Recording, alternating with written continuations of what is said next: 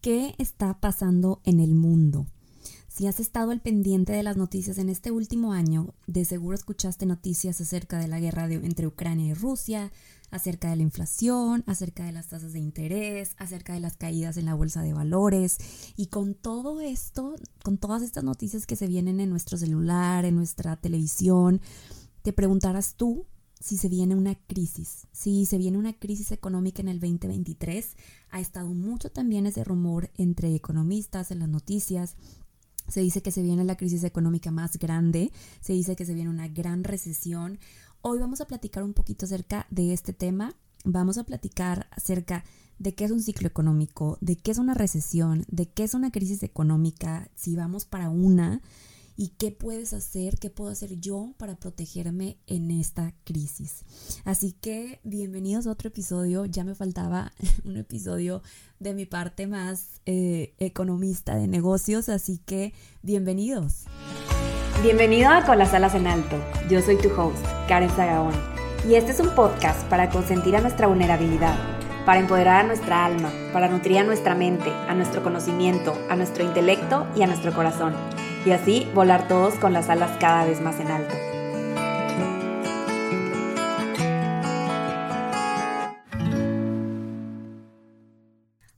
Hola, bienvenidos oficialmente a un nuevo capítulo de Con las alas en alto podcast y un nuevo capítulo de la sección de los 20 minutos de economía. Ya saben que yo soy economista que soy multifacética y que me encanta tocar también el tema de economía, de compartir información para como que tratar de hacernos la vida un poco más sencilla, tratar de aprender, tratar de entender lo que pasa a nuestro alrededor. Esa, es la finalidad de, este, de esta sección del podcast de los 20 minutos de economía. Y eh, si no has escuchado el primer episodio de los 20 minutos de economía, te recomiendo mucho que lo escuches porque te va a hacer mucho sentido con lo que vamos a ver en este episodio. En este episodio vamos a ver varios conceptos porque quiero que toquemos este tema eh, que ahorita está tan latente en, en, las noticias y en el mundo, no importa en dónde vivas, yo creo que ya lo escuchaste.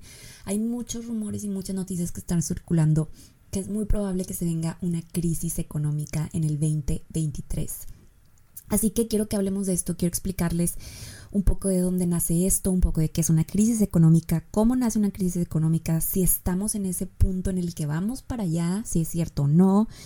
Este, y también quiero que toquemos un poquito el tema acerca de qué es lo que podemos hacer tú como persona que ya sea que tengas un trabajo o que tengas un negocio, cuáles son las cosas que puedes hacer para prevenirte, para cuidarte de que una crisis no te afecte tanto como podría afectarte si no estás preparado.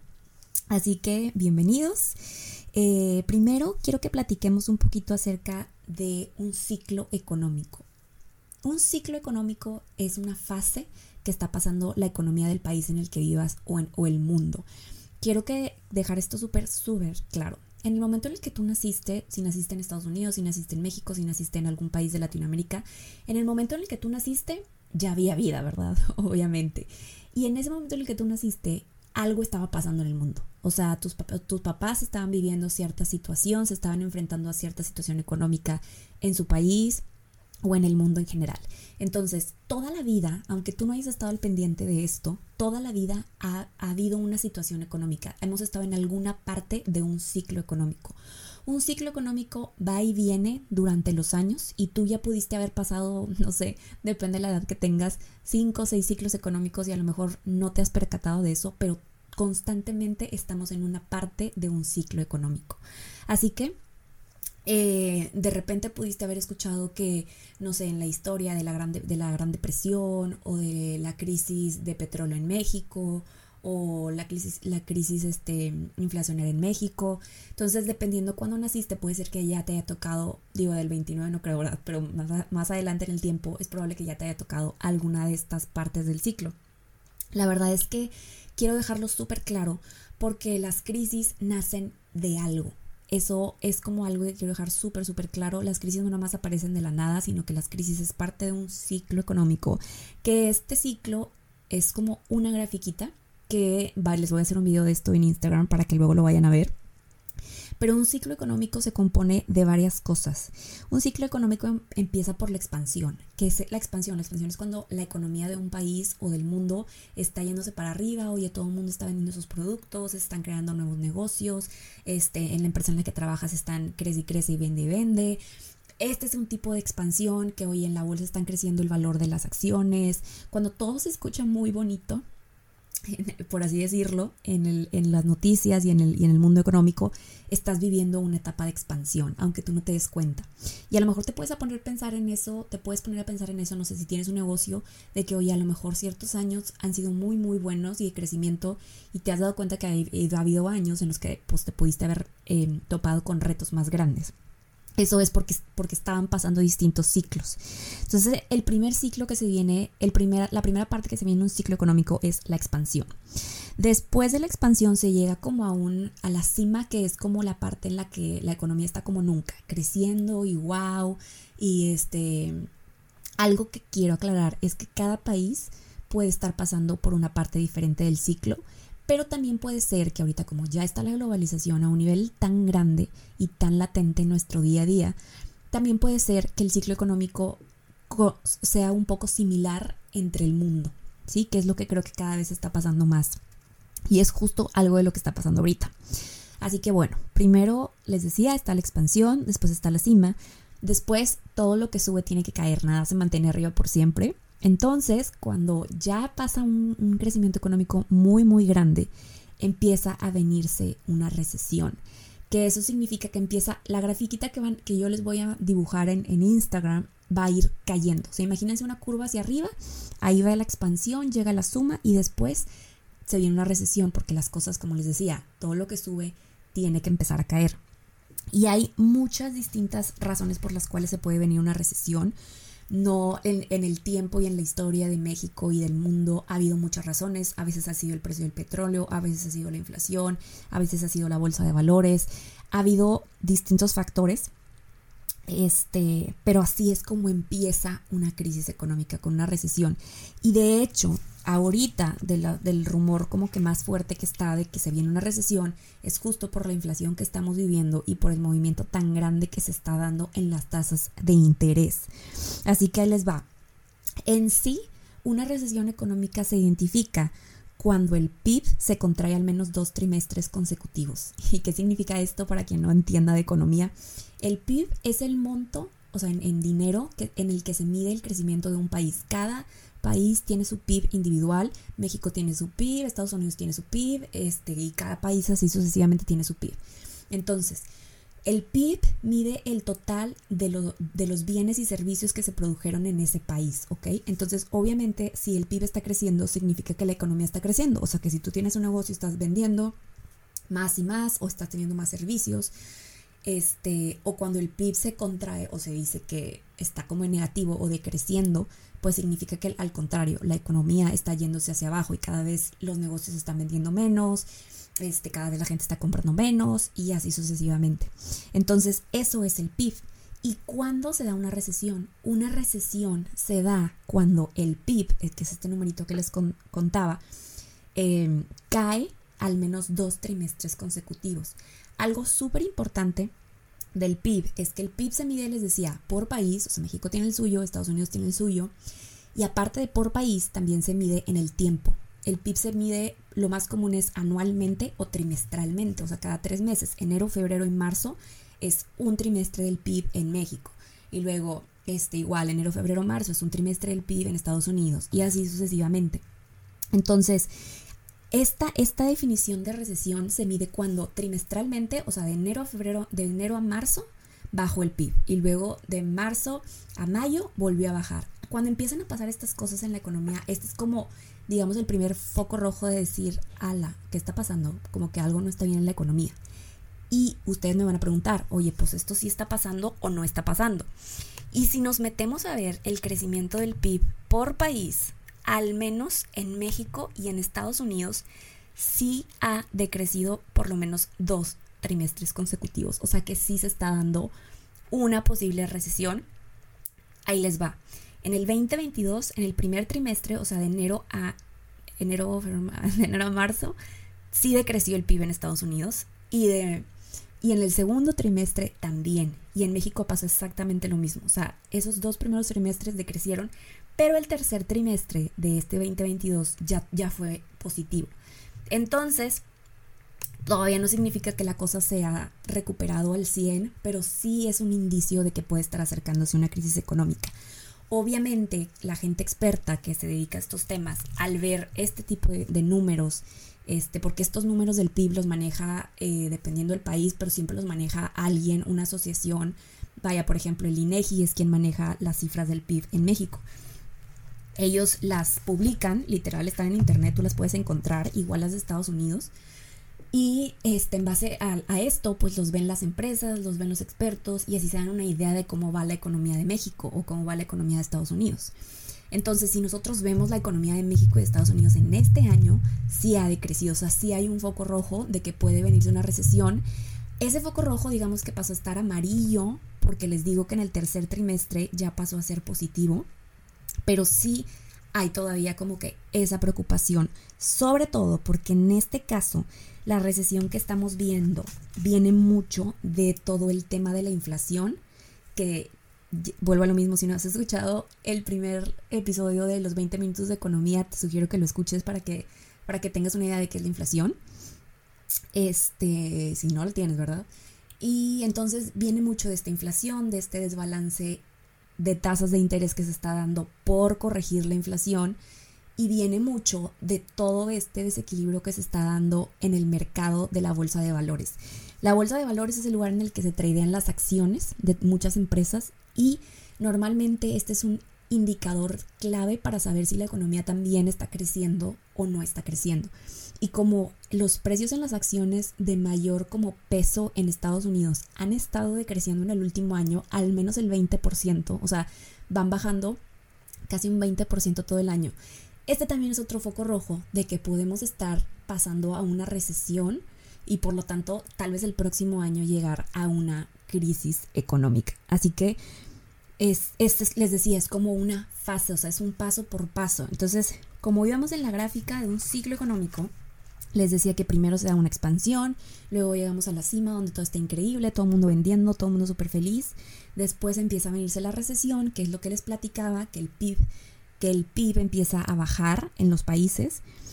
Después de la recesión, si la recesión continúa, o sea, por ejemplo, si el próximo trimestre vemos que sí vuelve a ser negativo y luego el que sigue desde también negativo o al menos sigue bajando, este, podemos llegar así a una crisis. Y en, la crisis económica, ahí es donde se viene como lo más fuerte, cuando empieza a haber desempleo, cuando la inflación crece todavía más, cuando las tasas de interés todavía pues, se incrementan más para, para tratar de contener la inflación y se empiezan a dar todo este tipo de sucesos que hace que la economía no crezca o que hace que en, los negocios no se venda lo mismo que se estaba acostumbrado a vender, este, que en los trabajos tal vez empiecen a, pues a tener que despedir gente porque ya no, ya no venden lo mismo. Entonces, este es el tipo de cosas que siguen cuando se da una crisis económica. Que la crisis económica, les digo, es cuando ya la recesión ya se dio por varios trimestres. Entonces, primero es la recesión, luego se da una crisis económica y ya si la crisis de plano continúa por un largo periodo de tiempo, se viene una depresión económica. Que las depresiones económicas la verdad es que han pasado muy poquito en la historia del tiempo.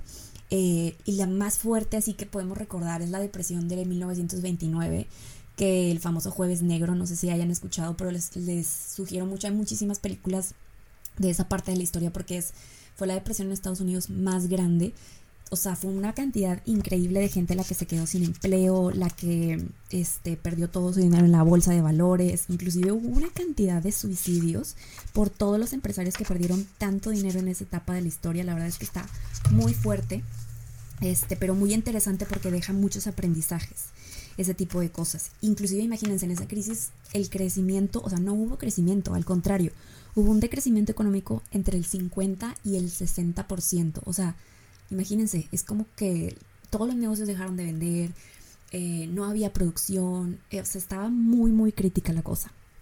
Así que ese es como el, el, más grande extremo, ¿no? Al que se llega de la depresión económica.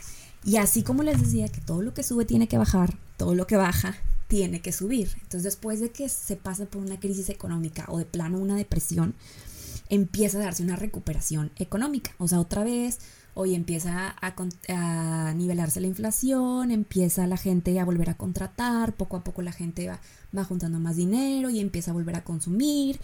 Y esta recuperación, pues en, unos meses o en unos años se convierte otra vez en una expansión. Y de esa expansión otra vez llega a la cima y otra vez la gente súper contenta comprando, vendiendo y toda la economía al 100 y luego otra vez vuelve a darse una recesión. Esto, o sea, todo esto que pasa en un ciclo económico no hay un periodo de tiempo definido. O sea, hay veces que las crisis se han dado cada 10 años, hay veces cada 15 años.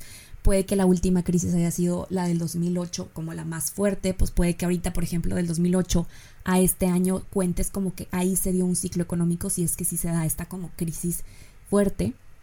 Bueno, también podemos considerar la pandemia, pero el punto es que este ciclo no dura siempre un año o dos años o tres años, o sea, las depresiones o las cimas económicas o las expansiones económicas se repiten, siempre se repiten, pero no siempre se repiten con la misma frecuencia.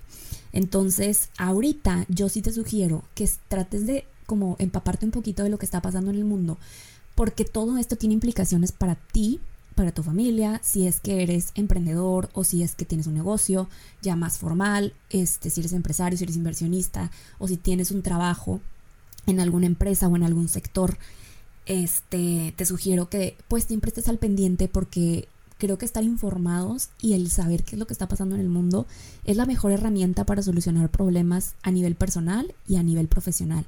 Entonces, eh, por eso comparto esta información y por eso me interesa que mucha gente entienda un poquito más lo que pasa en el mundo y de cómo le afecta, porque así va a poder tomar mejores decisiones en su día a día, en su futuro y sobre todo va a poder estar mejor preparado cuando pasan este tipo de cosas. Porque ahí les va, cuando pasa una crisis económica, o sea, el desempleo se da porque se da. O sea, el desempleo a veces se da entre un 20 o 30% cuando hay una crisis económica. Y si no estás preparado, oye, pues fuiste tal vez de las personas que fueron desempleadas, si no tenías un, un fondo de emergencias, si no tenías un colchoncito porque se podía venir algo así, híjole, pues te va a pegar todavía más fuerte. O si en ese año te endeudaste de más porque pensaste que no ibas a perder tu trabajo y lo perdiste, híjole, pues una mala decisión. Entonces, este, o si eras empresario, tal vez no es el, momento más correcto para pedir eh, préstamos, o tal vez es el momento para, no sé, tomar decisiones diferentes. Entonces, por eso les comento que es bien importante estar al pendiente de este tipo de noticias para saber cómo nos pueden afectar y cómo te puedes preparar para que justo no te afecte y no importa en el lugar en el que estés. Este, entonces como que es algo que me gusta mucho aclarar porque creo que si todos estuviéramos más preparados, este, pues la cosa no saldría tan tan mal. Y yo creo que más que mal también por decirlo de una manera todo esto nos afecta a nivel emocional. Y yo creo que el más la prueba más grande de esto fue que en la pandemia había tanta incertidumbre por la crisis porque nadie sabía si ibas a poder vender tu producto o no o si ibas a quedarte sin trabajo o no todo esto que, desató al final de cuentas, desató muchísima ansiedad, una crisis muy muy fuerte de ansiedad, porque la gente no sabía qué hacer, no sabía cómo reaccionar, este, muchos negocios estaban parados. Entonces, ¿qué hubiera pasado? Obviamente nadie podía predecir que iba a que iba a pasar la pandemia, pero sí se puede pensar que, pues si tú sabes que siempre las crisis económicas van a pasar y que van a venir sí o sí, porque así es, así es la vida y así es la economía y así es el mundo, pues tú puedes empezar a prepararte poco a poco cuando hay buenos años en tu negocio o en tu trabajo, o no tomar decisiones apresuradas cuando vienen los tiempos difíciles como ahorita.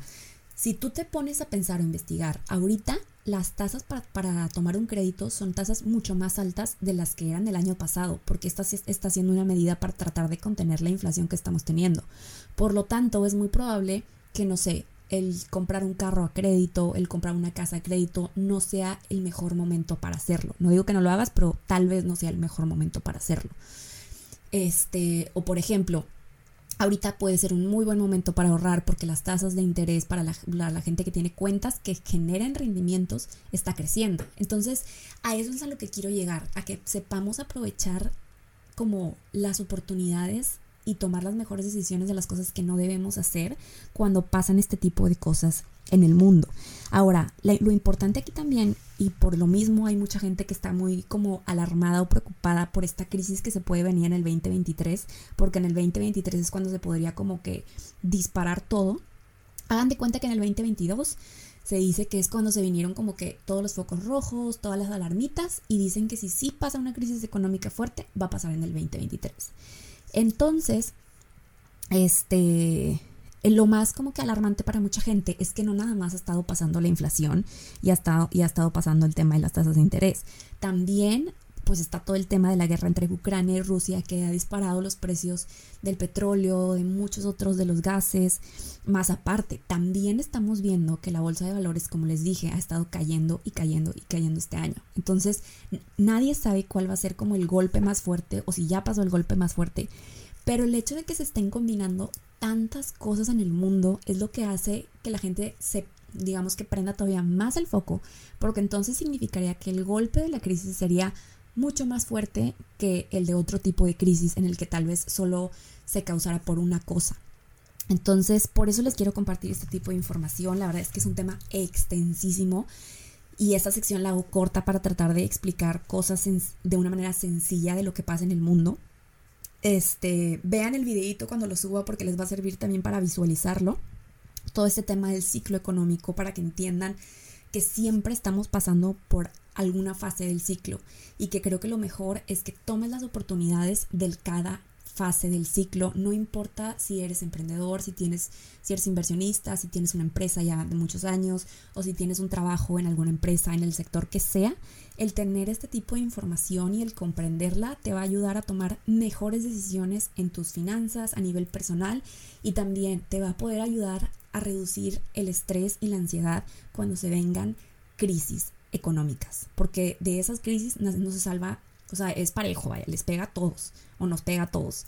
Entonces, pues sí, eso es lo que quería platicarles el día de hoy, este, acerca de, de, todo este tema de si se viene en otra crisis. Es probable que sí, por lo que les decía, sí se han estado cumpliendo como ciertos requisitos, pero pues nadie sabe lo que va a pasar y nadie sabe al final de cuentas cuándo pasaría, pero sí está el rumor muy fuerte de que se de que pase en el 2023.